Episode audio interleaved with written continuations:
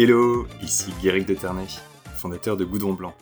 Bienvenue pour un nouvel épisode de Double Clic sur la mode. Aujourd'hui, je vous propose de parler du jean le plus résistant du monde. Et pour ça, j'ai invité Pierre-Henri Servageant, le fondateur de la marque Bolitster et du tissu technique Armalite. Dans cet épisode, Pierre-Henri nous explique comment il a inventé ce jean le plus robuste du monde. Il évoque les origines de son aventure entrepreneuriale et la façon dont est fabriquée l'incroyable fibre de dénime ultra résistante qu'il utilise pour fabriquer les jeans Bolitster. C'est une super histoire. Pierre-Henri est un inventeur passionné et j'ai vraiment accroché avec son ambition d'ajouter sa pierre à l'édifice du monde du jean et du denim. Je vous souhaite une bonne écoute. C'est parti. Pierre-Henri, tu es le fondateur de Bolitster. Bienvenue dans Double Clic sur la mode.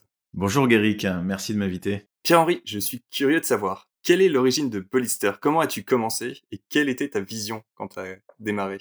Bah écoute, j'ai commencé en 2016 Bolitster et c'était déjà une c'était une, vision mature par rapport au tissu et ça allait être le début donc d'une d'une aventure de, de jean à partir d'un tissu tout à fait particulier. C'est-à-dire que les fondations euh, c'était euh, la, mise au point d'un nouveau tissu qui s'appelle euh, l'armalite et qui, qui allait être vendu à des marques de principalement de motos des marques assez prestigieuses sur le plan international comme euh, Harley Davidson, euh, Triumph euh, ou Denez ou d'autres marques. Et puis, ce tissu a beaucoup de, vertus et de qualités. J'ai vu que toutes les marques me l'achetaient, donc c'était déjà une, un succès. Je me suis rendu compte qu'elles avaient toutes la même approche. Elles allaient utiliser mon tissu pour passer plus facilement la norme moto. Et voilà, elles allaient faire un jean de gamme pour montrer un petit peu qu'elles aussi, elles sont, euh, elles sont très techniques.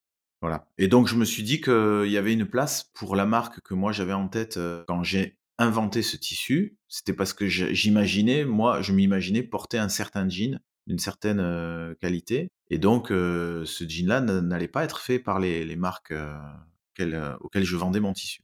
Et si je comprends bien, tu as commencé comme fabricant de tissu. Comment est-ce comment est-ce qu'on en arrive à développer un tissu technique ultra résistant qui est l'armalite?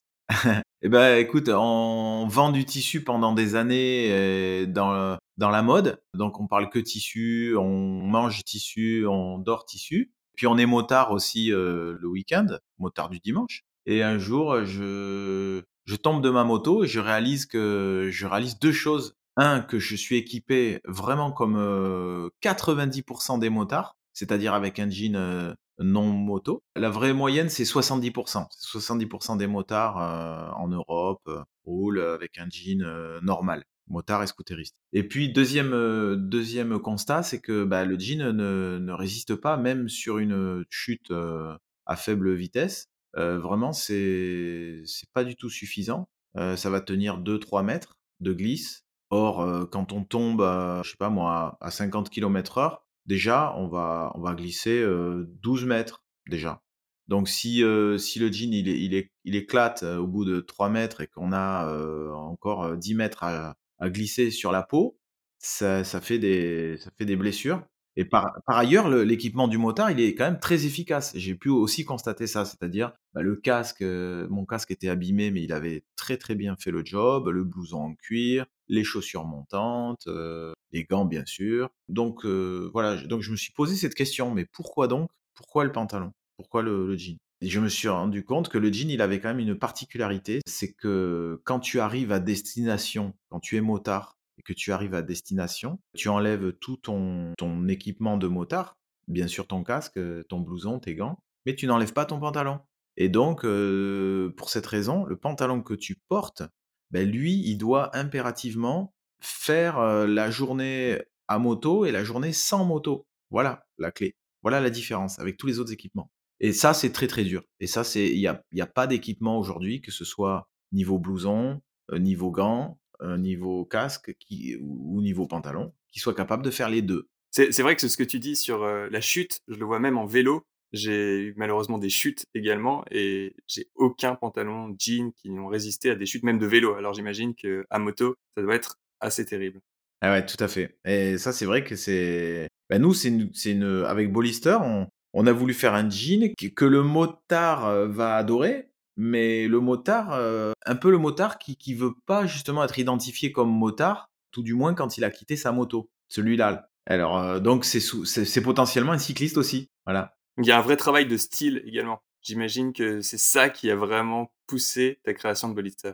Oui, on n'en fait pas trop état, euh, mais effectivement, on porte beaucoup d'attention au style. Euh, on a une, pour caricaturer, on a un peu une direction artistique façon un peu gardien du temple, un peu façon Lévis, c'est-à-dire avec des, des designs assez sobres, pas très, pas particulièrement ostentatoires. Donc c'est assez classique. On est plus dans le respect et l'histoire du jean que dans l'innovation, la modernité. Même si, bien sûr, euh, on s'inscrit, je pense, dans, dans, la modernité et l'urbanité, bien sûr.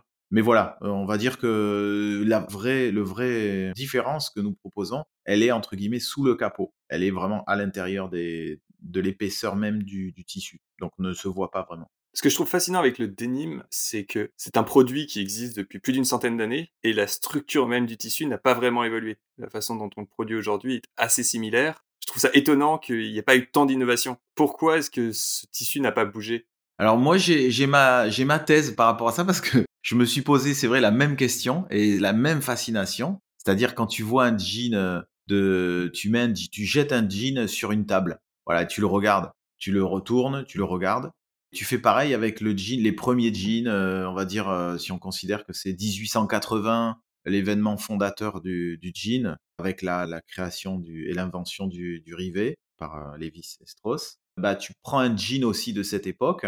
C'est vraiment la, même. On a, on a une toile qui va être à même la peau et qui va, qui va être une seule couche de tissu, ce qui est l'innovation, puisque avant ça, on avait deux tissus, puisqu'on avait un caleçon léger et par-dessus on avait un pantalon, en laine souvent. Donc là, c'était l'innovation, c'est qu'on avait un seul tissu, donc c'était monocouche. Et puis cette, cet intérieur de jean qui est blanc majoritairement avec des petits points bleus, et puis l'extérieur qui est majoritairement bleu avec des petits points blancs.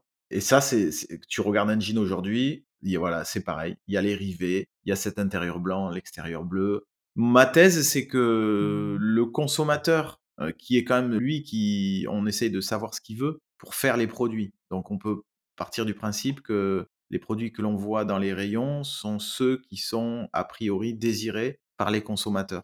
Et ma thèse, c'est que le consommateur est nostalgique et il est un peu, il est un peu perturbé par tous les changements, les, les innovations, les menaces euh, de, de, liées au, à la turbulence des évolutions technologiques et économiques. Et du coup, c'est rassurant de d'avoir quelque chose qui est stable, qui ne bouge pas et qui euh, qui est une constante euh, dans l'histoire, euh, voilà, depuis plusieurs dizaines d'années, à peu près 140 ans au total. Et également dans la dans, dans la tenue vestimentaire, c'est-à-dire que si on met un jean, bon, ben, ça pose déjà la silhouette. On va pouvoir varier beaucoup plus et oser beaucoup plus euh, au niveau des, autres, euh, des autres vêtements à partir du moment où on a mis un jean. On va pouvoir euh, faire des variations plus osées, des couleurs, des formes, parce que le, jean assoit un peu la, la base stylistique. C'est aussi un vêtement qui est porté au travers d'énormément de styles. On le voit en workwear, qui est son origine. Et on peut voir des jeans dans le style un peu plus grunge. Et c'est vrai que, comme tu dis, ça assoit une fondation et c'est aussi très universel. C'est ça. C'est universel. Et c'est vrai qu'en fait, c'est à la fois rebelle euh, donc c'est vrai que l'histoire du jean, c'est une rébellion. Enfin, il y a, beaucoup ça à l'intérieur. Il y a l'innovation, euh, donc innover par rapport à tout un tas de tout un environnement qui n'est pas innovant. Donc celui qui innove, bah, il est euh, il est différent. et puis le rebelle, parce que ça a été beaucoup adopté par des rebelles pour souligner un petit peu leur tempérament et leurs idéaux hein, à travers des films. Hein. on a tous en tête des films américains à ce sujet. Mais en fait, c'est devenu universel parce que euh, la société étant de plus en plus euh, matricée, normée, et eh bien du coup, on, on, a tous notre petit côté rebelle qui rejaillit. Et c'est sympa de, de, mettre un jeans. Il y a un petit côté clin d'œil à la liberté, à la liberté d'expression, à un souhait de, revendication ouvrière, de d'évolution de, des conditions de, des travailleurs. On a tous, je pense, plus ou moins ça en tête. C'est peut-être inconscient mais ça fait partie de l'histoire du jean et c'est une histoire qui est chargée de valeurs humanitaires et de liberté, d'aspiration à la liberté. Alors du coup, bah, dès qu'on met un jean, ça fait, euh, un petit côté bouffé de bouffée d'oxygène. Euh. Enfin, moi, je le vois comme ça. C'est une vision très très romantique. oui. L'armalite, on en a parlé. Est-ce que tu peux nous expliquer comment est-ce que ça fonctionne Comment est-ce que cette matière est fabriquée? Oui, alors il faut voir, il faut essayer de... Pour comprendre l'armalite, il faut que tu t'imagines que tu, mets, tu chausses tes lunettes euh, à rayon X et tu regardes ce tissu et tu vois un grillage, une armature interne qui est dans une fibre aérospatiale. Donc, euh, si tu veux, c'est une, j'appelle ça un squelette ou une architecture. C'est en fait, c'est à l'intérieur du tissu, de l'épaisseur du tissu et même des fils de façon concentrique.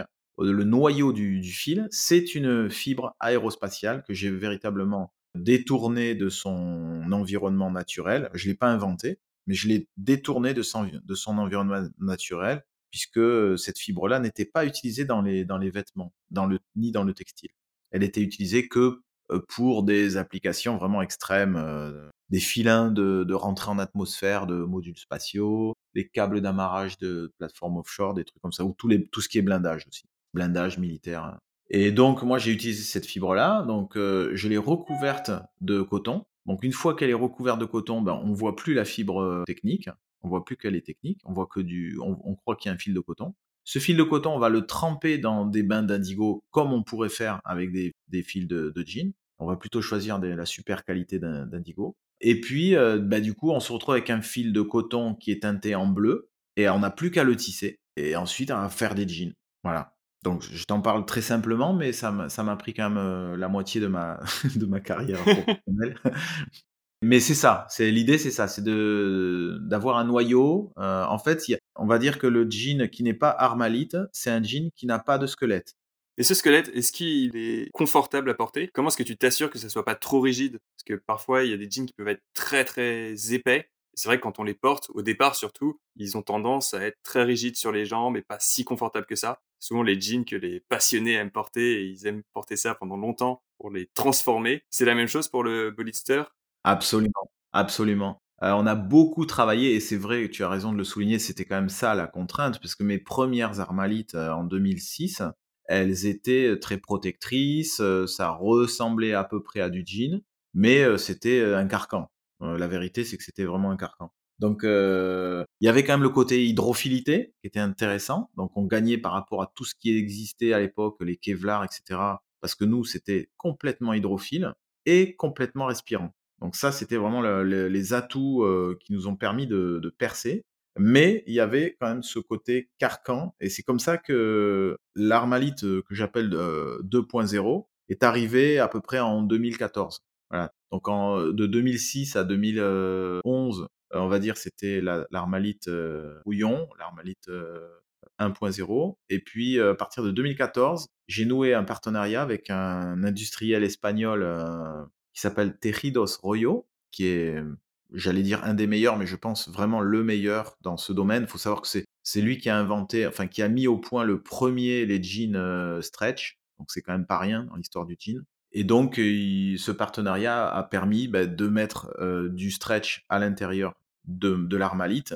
Pas n'importe quel stretch, c'est du Lycra, de chez Lycra, et pas non plus n'importe lequel, puisqu'on a mis ça au point avec les équipes de, de Lycra, c'est du Tough Max, qui est un Lycra tout à fait particulier, qui permet de baisser considérablement les températures de travail de cette matière. Parce que ce qu'il faut dire, c'est que quand on fait tissu, quand on fabrique, quand on est tisseur et qu'on fait du tissu, si on choisit de mettre du lycra ou de l'élastane ou du stretch de toute façon dans le tissu, il va y avoir à un moment donné une opération qu'on appelle thermofixation qui est très énergivore et qui va, entre guillemets, cuire un peu le, le tissu pour que le lycra ne soit pas fou et que les dimensions soient, les dimensions euh, mini et maxi soient à peu près cadrées. Ça permet que quand le tissu arrive chez le confectionneur, quand on va couper du M, ben ça sera bien du M. Parce que si on fait pas cette opération avant, il y a des variations qui sont vraiment colossales et les industriels n'arrivent pas à, gérer. D'où l'opération de thermofixation qui permet de, contrôler les variations de, dimension d'un tissu qui comporte du lycra. Mais le problème, c'est que ça fait chauffer. Et moi, ma fibre aérospatiale, elle supportait pas qu'on la chauffe. Donc c'était ça le, le, challenge qui a été euh, relevé par euh, ce tisseur espagnol, qui aujourd'hui reste une innovation euh, mondiale. Hein. puisque bah, c'est quand même un problème mondial le fait qu'on chauffe le tissu, puisque c'est à cause de ça que le, textile est très énergivore. L'industrie textile, très énergivore, et bien sûr, derrière l'énergie, c'est le carbone. Comment est-ce qu'on fait pour rentrer en contact avec ce type de partenaire Je suis aussi intrigué par quelle est la façon dont on réfléchit à ce type d'innovation Est-ce que ça se passe en labo? Est-ce que ça se passe dans des machines industrielles Oui, c'est ça, ça a été, ben, c'est vrai que c'est pas simple. c'est ce qui m'a pris beaucoup de temps parce que quand tu, en fait, quand tu as une idée d'un tissu, tu vas devoir faire ce tissu. Mais pour faire ce tissu, à un moment donné, tu te rends compte qu'il faut faire des, des fils qui ne sont pas dans le commerce, qui sont pas, qui, qui sont eux-mêmes spéciaux. Donc tu remontes en amont de la filière textile. Et plus tu remontes, moi je suis remonté jusqu'à la fibre. Et donc plus tu remontes, plus c'est long. Ça va être long de remonter et ça va être long de redescendre. Parce qu'une fois que tu vas faire des fibres, par exemple, spéciales, ce qui a été mon cas avec les, fibres aérospatiales, ben bien sûr, le filateur, il te dit bah non moi ça je peux pas je peux pas travailler ou alors il va le travailler mais il va casser ses machines prend des risques euh, voilà les gens ne connaissent pas il y a beaucoup de contraintes dans mon cas ben on peut il faut pas chauffer.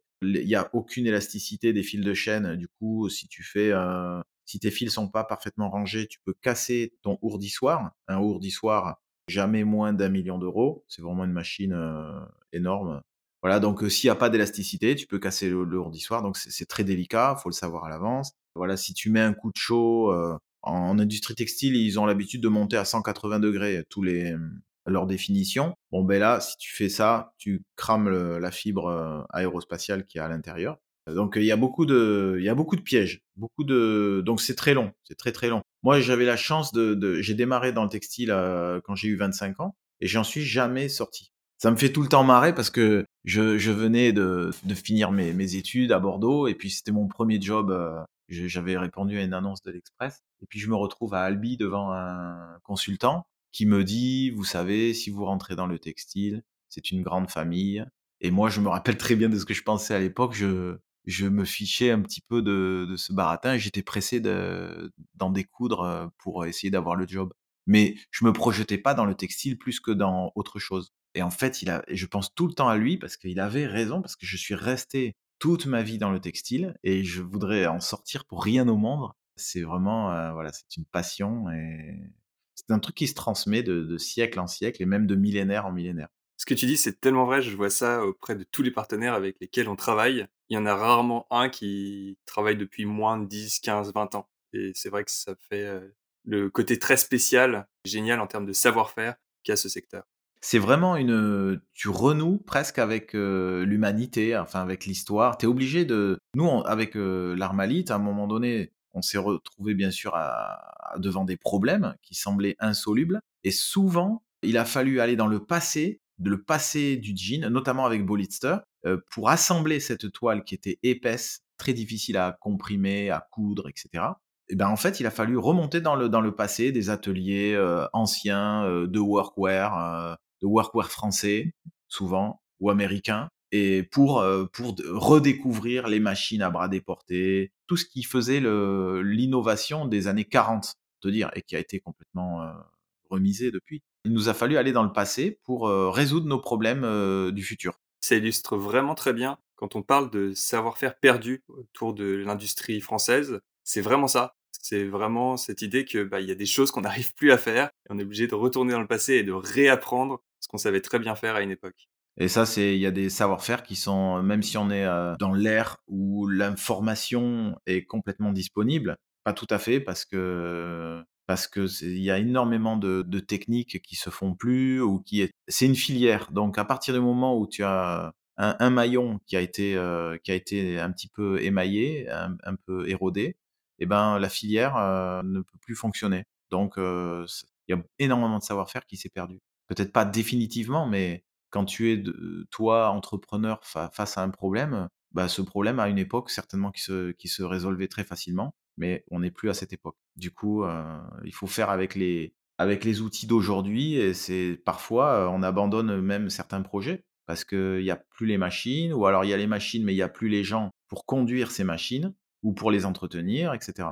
L'origine d'une frustration que des entrepreneurs dans la mode peuvent avoir, c'est-à-dire que ils ont du mal à mettre leur vision en pratique parce que les appareils productifs ne peuvent pas créer cette vision et ça prend parfois énormément de temps, faut se décourager et c'est pas quelque chose où on se sent vraiment productif. C'est-à-dire qu'on doit attendre que le partenaire, l'atelier, le fournisseur travaille, fasse des tests. Bien sûr, il a aussi des objectifs de production, donc il ne fait pas ça en permanence. Il est obligé de travailler sur production. Il va faire des expérimentations à des temps morts. Donc ça prend énormément de temps et c'est pour ça que la plupart des projets peuvent prendre un, deux, voire trois ans pour être créés. On veut lancer un nouveau produit qui est techniquement un peu différent.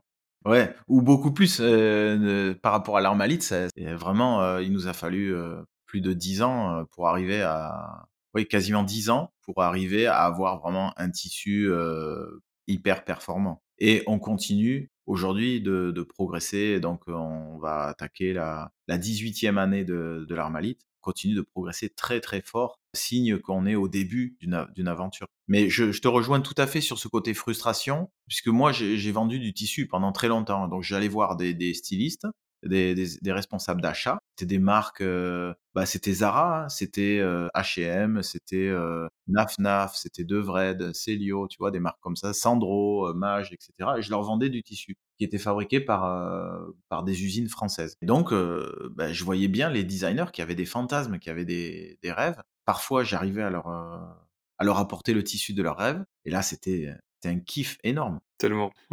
voilà, c'était vraiment, ce qu'on ce qui nous habitait, la passion et le plaisir qu'on avait à faire ce métier, c'était vraiment ça. De, de comprendre le, le, rêve, le délire. Euh, tu sais, quand, euh, quand le designer il te parle et qu'il a les, les, yeux qui partent euh, en PNL en haut à gauche, là, et puis qui, voilà, lui, il a son, il a son fantasme, il voit le truc d'une façon idéalisée. Et, et, nous, on est un peu l'homme des, du, du technique et des machines, et on va essayer de, de lui apporter sa matière première. Une fois que l'armalite a été créé, que tu as le tissu, comment est-ce que sont fabriqués les jeans? Oui, alors là, effectivement, donc euh, on revient effectivement à la, à la, genèse euh, dont tu me parlais. Donc j'arrive en 2016, à peu près la, la date où j'ai fondé Bollister. Donc j'étais tout content parce que j'avais vendu, euh, je vendais d'une façon récurrente et, progressive à des clients plutôt internationaux mon tissu pour faire des jeans moto. Et ça remplace avantageusement le Kevlar, ça a plein de vertus euh, écologiques dont on ne parle pas trop à l'époque, très honnêtement, et dont les marques de moto seront probablement parmi les dernières à en parler. Donc euh, c'était pas trop le sujet l'écologie. Euh, mais là, moi je, je me dis ben bon, je pense qu'on peut faire un, un, jean, on peut pousser vraiment euh, les curseurs. Du coup, je vais faire une, une marque qui va s'appeler Bolidster. Donc Bolidster, pourquoi? Parce que c'est il y a le côté bolide, c'était une météorite en, en latin. Et puis Stir, parce que bah, ça fait un petit côté anglo-saxon, c'est l'adepte, gangster, c'est le membre, le membre du gang. Et alors l'idée de Bollister, c'est vraiment de, de, pousser tous les curseurs de, de, mes utopies, tu vois, on revient à la frustration.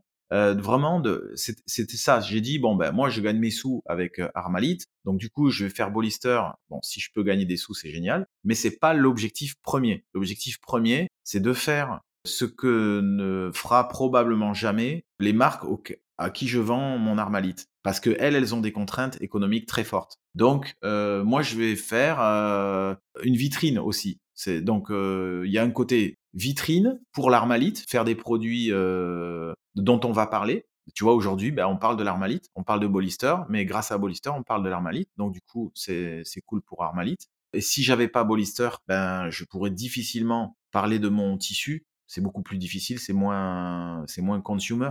Et également, je, je me suis, euh, j'ai positionné Bollister pour ne jamais euh, concurrencer mes, mes clients de l'armalite, euh, voire même toujours les inspirer. Donc, quand il y a des salons euh, professionnels, j'expose les collections Bollister et les designers de, des différentes, euh, des différentes marques qui, qui sont prospects ou clients du tissu armalite viennent systématiquement voir les produits Bollister, ils, ils les suivent, ils les connaissent par cœur ça les inspire euh, plus ou moins euh, pour faire, euh, pour ensuite bah, imaginer des produits dans lesquels forcément ils auront besoin de, de l'armalite a priori. Voilà. Et puis l'idée de Bollister aussi, c'était de, de, créer un produit vraiment au sommet de la pyramide, sachant que bah, le, que le jean, que, que, la France a, a été identifiée, a, a une, joui d'une réputation de jean premium depuis les années 80, grâce à François Girbeau, grâce à, tout un tas de, marques, euh, il y a eu un courant dans lequel le jean était très créatif. Et donc la France, sur le plan international, bénéficie de cette image de, jean euh, innovant, euh, créatif. Voilà, donc dans ce, contexte, moi j'ai fait un jean haute performance. Je, pense que j'ai créé le segment du jean haute performance. Est-ce que tu peux nous expliquer comment est-ce que ce produit est conçu et quelles sont ses caractéristiques? Alors les caractéristiques, c'est donc il, doit répondre à l'exigence d'un motard. Pourquoi un motard? Parce que c'est ce qu'il y a de plus violent. Il n'y a rien de plus violent que la moto euh, par rapport à un risque d'abrasion goudron. Hein, tu as, le skate, tu as le, BMX, tu as tout un tas d'activités, tu as l'escalade, tu as plein de choses. Mais tout ça, c'est euh, euh, une fraction de ce qui peut se passer en termes d'énergie par rapport à la moto. Donc la moto, c'est vraiment le... Euh, si on arrive à, satisfaire le motard en termes de protection à l'abrasion, c'est que derrière, je pense quasiment toutes les autres activités vont être, euh, vont être rassurées.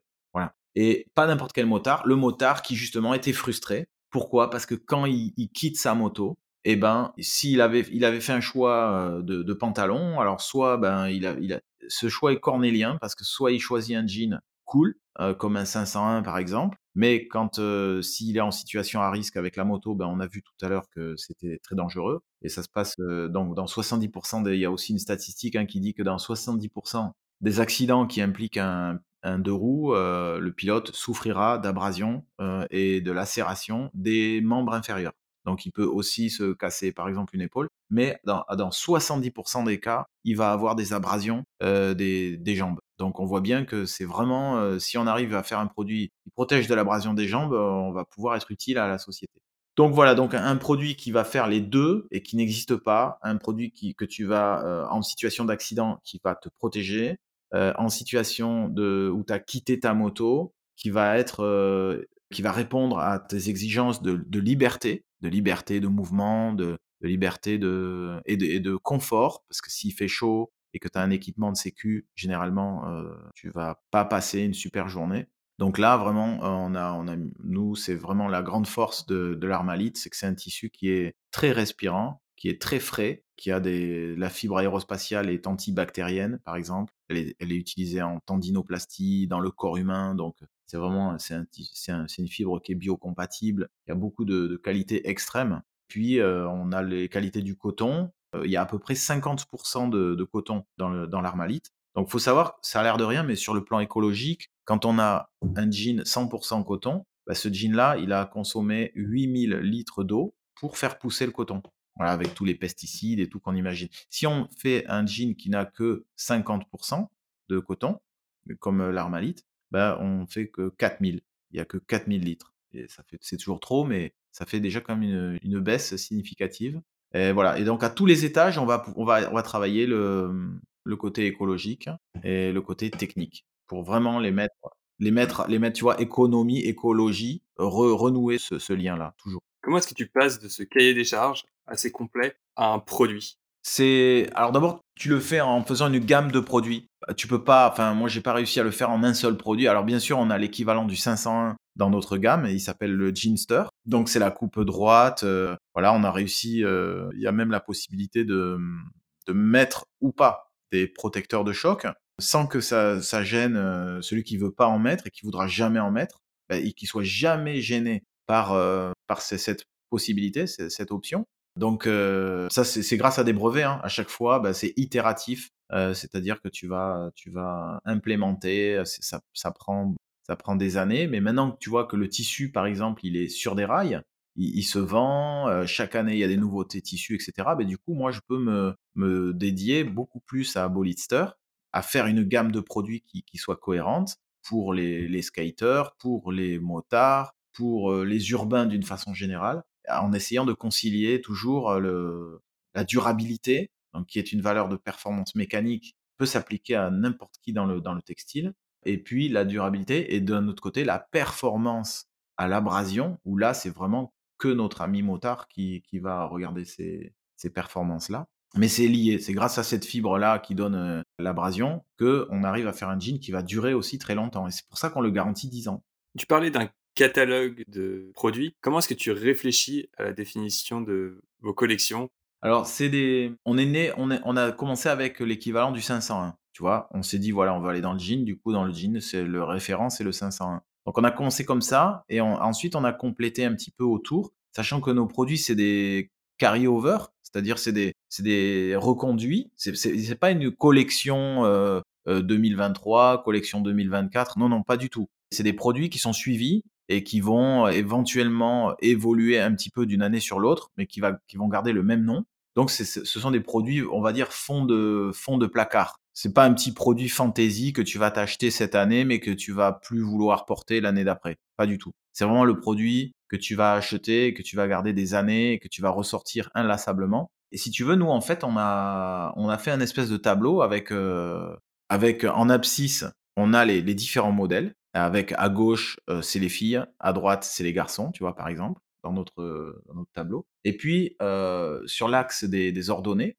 eh ben, en fait, c'est un, un axe où on a la performance mécanique. C'est-à-dire qu'on va avoir quatre niveaux sur cet axe-là. On va avoir le niveau performance mécanique de 10 mètres. Donc ça, ça veut dire que tu peux glisser 10 mètres avec ce jean en situation d'accident de moto ou de vélo, par exemple. On te jette, te jette sur le goudron avec tout ton poids, toute ton énergie, et tu vas devoir assumer une glissade de 10 mètres sur le goudron, selon les conditions de la norme, etc. Et alors donc, nous, on a euh, le, premier niveau, c'est 10 mètres. Ensuite, on a 14 mètres. Ensuite, on a 20 mètres. Et puis 32 mètres. sachant qu'un jean normal, ça va être entre 0,5 mètres et 2 mètres pour les plus épais. Donc, euh, nous, on commence à 10 c'est vraiment une grosse différence par rapport à ce qui se fait euh, sur le marché. Et c'est comme ça qu'on structure la gamme. Et pour faire connaître Bolitster, quels sont les leviers sur lesquels tu travailles? Alors, pour faire connaître, je t'avoue qu'on n'est pas, euh, on est vraiment le levier principal, c'est le produit. C'est de faire un produit qui est en soi le plus pertinent possible, le plus utile possible, le moins délétère possible pour la planète, et en espérant qu'il y a des gens euh, qui sont qui sont aiguisés, qui sont un peu visionnaires, qui ont une analyse euh, vraiment euh, pointue, bah, vont s'emparer de ce sujet, un peu comme tu le fais aujourd'hui. Je t'en remercie. C'est ça un peu. La stratégie, c'est ça. C'est vrai que c'est pas très proactif en termes de, de communication, mais c'est la, c'est la vérité. Voilà, on fait pas de, de, de publicité, par exemple. on essaye à chaque fois de faire des petits essais de publicité, mais généralement ça ça marche pas trop.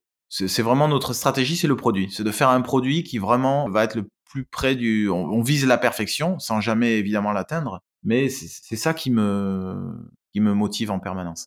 En faisant les recherches pour le podcast, je suis tombé sur quelques vidéos où vous mettez en avant le produit et les technicités du produit. Des vidéos assez incroyables, notamment une vidéo où vous soulevez un Hummer avec un jean, ou d'autres vidéos où vous démontrez le, la glisse sur le sol quand on tombe et le fait que effectivement le jean est toujours intact après une, une longue glissade euh, sur le goudron. Enfin, il est intact, il est, il est pas vraiment intact, mais il a protégé, il est pas percé. C'est ça que nous on regarde. Oui, c'est ça que je veux dire. Ouais, tout à fait. Oui, ben oui, parce que si tu veux, euh, je me rappelle que une fois, je sais plus, je, je, faisais un, je faisais une intervention dans une école, dans une école de commerce, euh, à l'INSEC. Je me rappelle que j'avais un peu expliqué mon innovation et tout ça. Puis il y a un, étudiant qui me dit, mais ce que vous avez fait, c'est génial, euh, mais vous avez... Ça, c'est le savoir-faire. Il me dit, maintenant, il vous reste le faire savoir. maintenant, il vous faut, euh, et souvent, c'est un chemin financier qui est plus long. Plus vous avez fait une innovation, il y a des études qui montrent que plus vous avez fait une innovation massive, plus il va falloir mettre de moyens pour le faire savoir. Et surtout quand c'est quand euh, c'est un peu caché, c'est-à-dire que là, quand on, voit le tissu armalite, c'est très difficile de, de s'imaginer qu'il y a cette euh, architecture, qu'il y a ce squelette euh, technique à l'intérieur et qu'il y a toutes ces qualités et cette valeur ajoutée. Donc du coup, ça fait, c'est pour ça qu'on s'est mis en tête parfois de faire des, des choses spectaculaires. C'est pour marquer les esprits, pour que les gens se disent ah ouais là, ce jean là, il est vraiment pas pareil que les autres. Voilà. Et on a à chaque fois des, un huissier de justice qui contrôle ça parce que ça je sais que si, sinon bah on va nous on va dire que c'est fake alors ça je prends bien soin euh, dès le début dès que j'ai dès que j'ai fait euh, ma première euh, expérience avec le Hummer suspendu d'avoir toujours un huissier de justice qui contrôle la, véracité le fait qu'il n'y a pas de câble à l'intérieur des, des jambes du, jean par exemple ce genre de trucs pour euh, voilà pour éviter tout doute à ce niveau-là. Pour ceux qui sont curieux, je m'assurerai qu'on mette des liens vers les vidéos, des tests incroyables que tu as pu faire avec les jeans. Ouais, c'est vrai que c'est vrai que oui, parce que si tu veux, il y a aussi une volonté de, se confronter au goudron, parce qu'il existe des normes, des normes très sérieuses, hein, des normes d'abrasion. on appelle ça l'abrasion par impact. Il y a la norme qu'on appelle Cambridge, donc c'est celle du MotoGP, celle qui, fait qu'on va pouvoir contrôler la combi de, Monsieur Valentino Rossi pour voir si ben, elle, répond bien à tout le cahier des charges donc voilà, il existe une autre norme allemande qui s'appelle la Darmstadt, qui va aussi contrôler d'une façon différente. Donc il existe des normes qui sont euh, qui sont plutôt sérieuses. Donc ça, nous, ça nous fait des, beaucoup d'infos avec ça, puisqu'on teste tous nos tissus euh, par rapport à ces normes. Mais c'était intéressant aussi de confronter à l'asphalte, parce que avec l'asphalte, avec des vrais gens, avec, euh, avec la vérité du goudron, la vérité d'un individu dans son jean, ça se passe toujours différemment. Et du coup, à chaque fois qu'on a fait des, des, essais, euh, on en a fait récemment, euh, ça s'appelle euh, le petit nom de code, c'est ATD, Armalite Test Day. On a fait ça au mois de, juillet l'an dernier sur le circuit Jean-Pierre Beltoise. On a tracté, on a, on a cramé plus de 60 jeans de la concurrence, des, des nôtres, etc. En tractant au sol un cascadeur. On le tracte au sol, on a, on a un gros véhicule hyper puissant on met un cascadeur qui est à l'extérieur du véhicule et qui, est, qui, est les, qui a les fesses euh, sur le sol. Il se fait tracter par le véhicule un certain nombre de mètres et on voit bah, si le jean il est usé, s'il est percé, etc. Et ça, ça nous apprend énormément. Ça nous permet de, ça c'est notre petite base, euh, notre petite base secrète où on a énormément d'infos. Euh, parce qu'il y a les questions de température, il y a des tissus par exemple qui, qui ne percent pas, mais qui te brûlent. J'imagine que ce cascadeur, il porte quelque chose en dessous?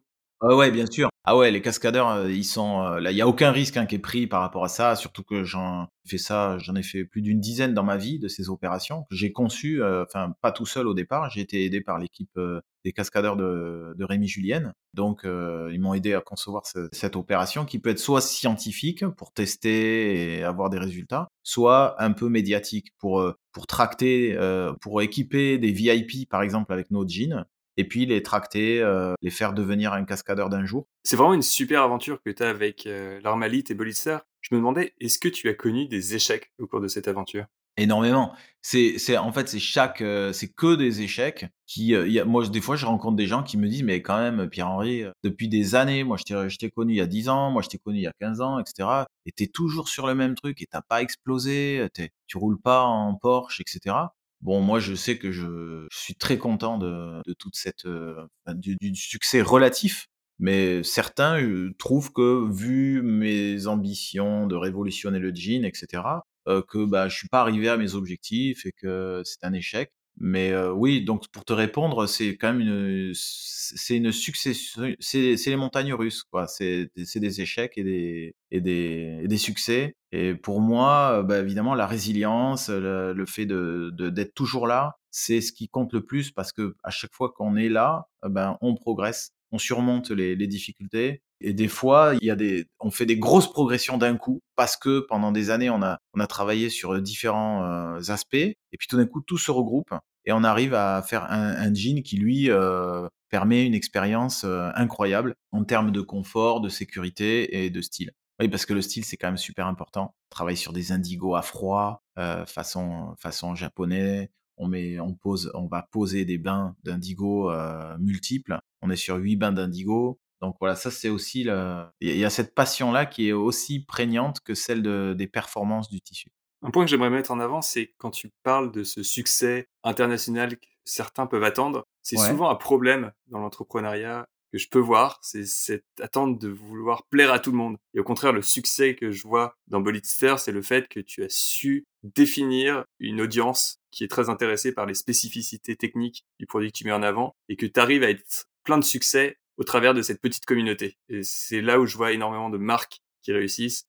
Euh, j'avais euh, sur le podcast euh, le fondateur de Nival, Baptiste, pareil, à cette approche pour les gens qui font de l'escalade. Ouais, tout à fait. Et c'est vraiment son, point de vue de se concentrer sur cette audience très spécifique. Et je pense que c'est comme ça qu'on peut définir le succès également. C'est on n'est pas nécessairement connu de tout le monde, mais on est bien connu par la communauté qu'on veut servir.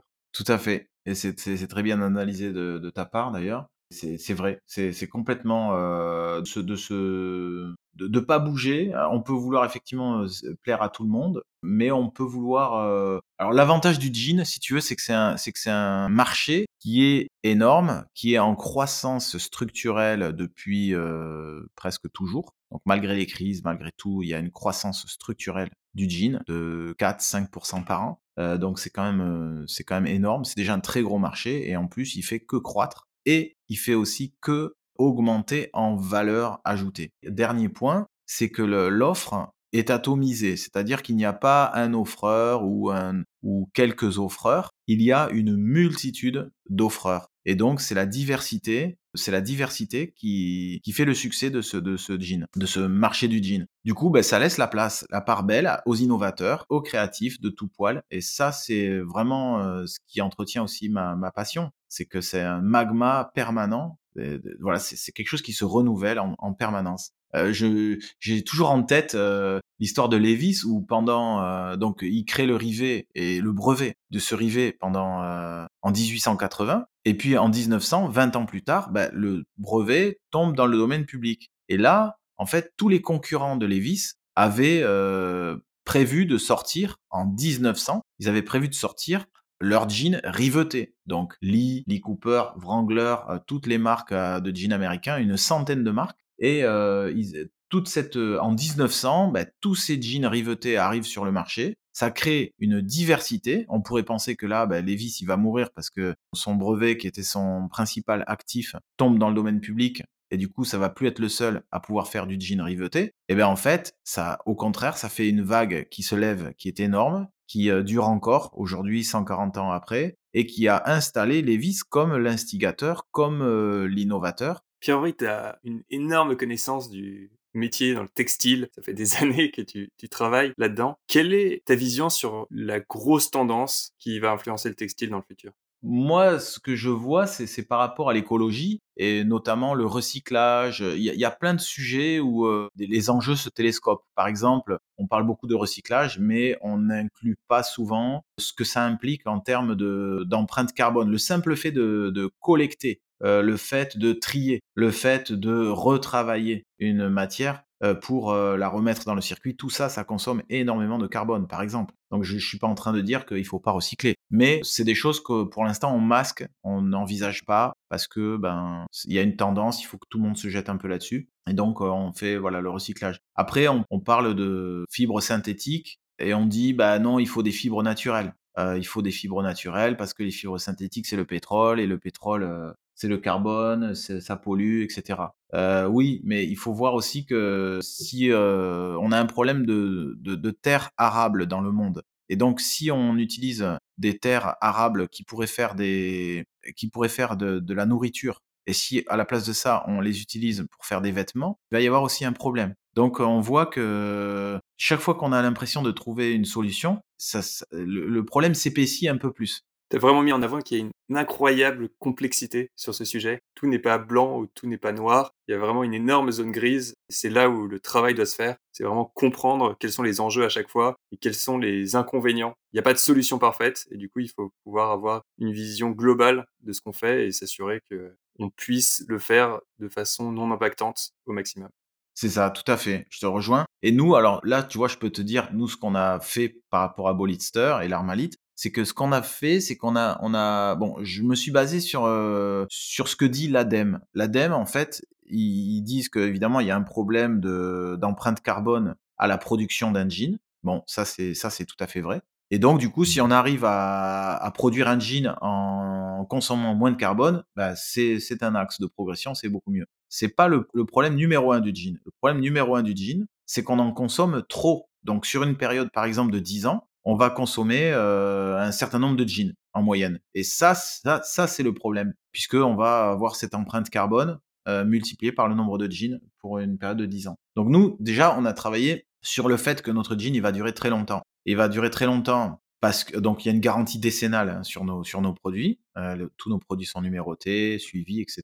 Et il y a une, une garantie décennale. Et donc euh, donc déjà l'empreinte carbone qui va être générée. Bon, chez nous, il se trouve qu'on est à moins 80% grâce au fait qu'on fait nos produits à froid. Hein, ce que je t'ai expliqué au tout début du podcast. Donc ça, c'est un, avantage déjà sur l'empreinte carbone, mais surtout, surtout, surtout, c'est la durée de vie qui va être énormissime. Et alors, c'est pas que ça, parce que tu vas voir que ce qui est intéressant aussi, c'est que le jean, en fait, tu vas l'acheter brut, tu vas le, patiner toi-même. Au bout de 2, 3 ans, 4 ans, il va devenir de toute beauté. C'est vraiment ça, c'est calculé par nous. On, a mis beaucoup d'énergie euh, pour arriver à ce résultat. Et donc, tu vas tomber littéralement amoureux de ton jean parce que c'est le reflet de ton activité, de ta morphologie, de, il embellit véritablement ta silhouette mieux que n'importe quel autre parce que tous les plis, toutes les marques blanches qu'il va y avoir sont en parfaite harmonie avec ta morphologie, tes mouvements et ta vie. Et en fait, il y a une petite histoire d'amour qui se fait avec ton, ton jean et qui fait qu'à un moment donné, ça devient vraiment ton meilleur compagnon. Il te va comme un gant. Quand tu as une, journée où tu as des enjeux, hop, euh, tu vas tenter de mettre plutôt ce jean-là. Ça, c'est vraiment, moi, c'est ça ma passion un petit peu secrète dans, dans Bollister,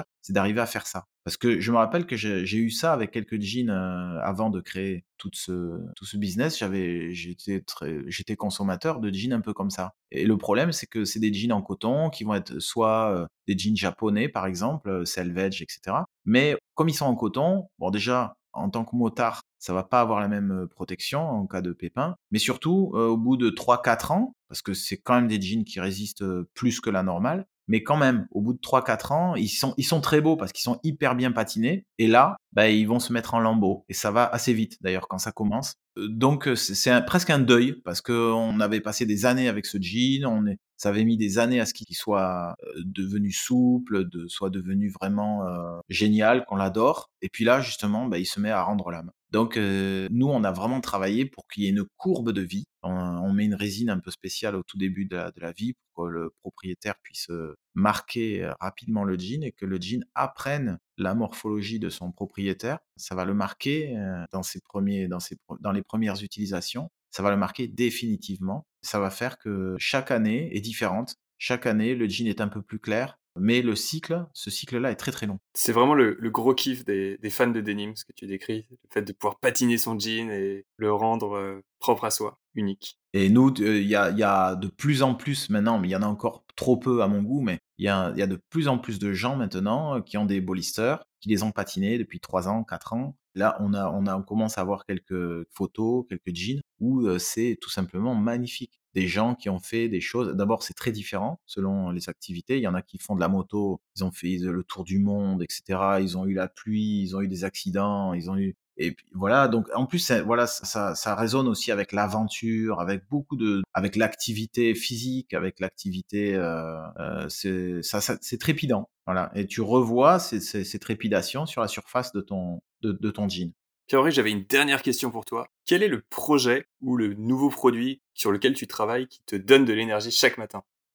Ah ben, il y a plein de, il y a, y a, énormément. Là, rapidement, tu en es en train de préparer un nouveau produit euh, qui va s'appeler le Bagster, donc qui va être un baggy, euh, plus euh, esprit skater ou, ou motard, mais motard un peu street, tu vois. Donc un, un, produit vraiment nouveau et il va, il va, il va sortir sur Kickstarter pour la pour le début juin. Donc tous les ans, on fait une campagne Kickstarter qui permet à, ceux qui veulent se payer un jean moins cher, mais qui sont patients et qui veulent nous accompagner dans notre développement, de, se faire plaisir. Puis on est on est aussi là actuellement sur le showroom. On est nous on est à Bordeaux, on est basé à Bordeaux et on va ouvrir un showroom le 25 mai. On va faire l'inauguration. Donc ça, il faut nous suivre sur la newsletter de, de Bollister pour avoir plus d'infos là-dessus. Voilà, un showroom pour nous c'est fabuleux. Ça veut dire qu'on va pouvoir exposer nos justement nos, jeans, bah, toute la gamme, et puis on va pouvoir exposer par exemple les vieux jeans. On récupère de temps en temps euh, des vieux jeans de, de, certains de nos clients qui nous prêtent parce qu'ils veulent pas nous les donner généralement, mais ils peuvent nous les prêter pour qu'on les expose pendant euh,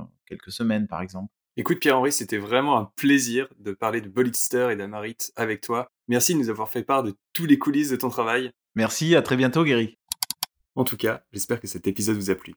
Sachez que de nouveaux épisodes arrivent bientôt et je suis vraiment impatient de les partager avec vous. Donc pour ne rien rater, abonnez-vous à Double Clic sur la mode. n'hésitez pas à laisser un avis pour nous dire ce que vous pensez des sujets que j'aborde avec les invités. J'aimerais également vous parler un peu plus de Goudron Blanc. Depuis près de 10 ans, Goudron Blanc s'efforce de répondre aux attentes des hommes en quête de vêtements de qualité. À l'époque, je m'étais rendu compte qu'il n'était pas facile de trouver un bon t-shirt. Et c'est cette idée du t-shirt idéal qui m'a poussé à lancer Goudron Blanc. Je voulais créer un t-shirt bien coupé, avec un tissu épais, ultra doux et des couleurs faciles à porter. Honnêtement, je suis vraiment fier du résultat. Mais assez parlé. Le mieux, c'est que vous alliez faire un tour sur notre boutique en ligne pour découvrir tout ça par vous-même. Rendez-vous sur Goudron Blanc ou cherchez Goudron Blanc sur Google.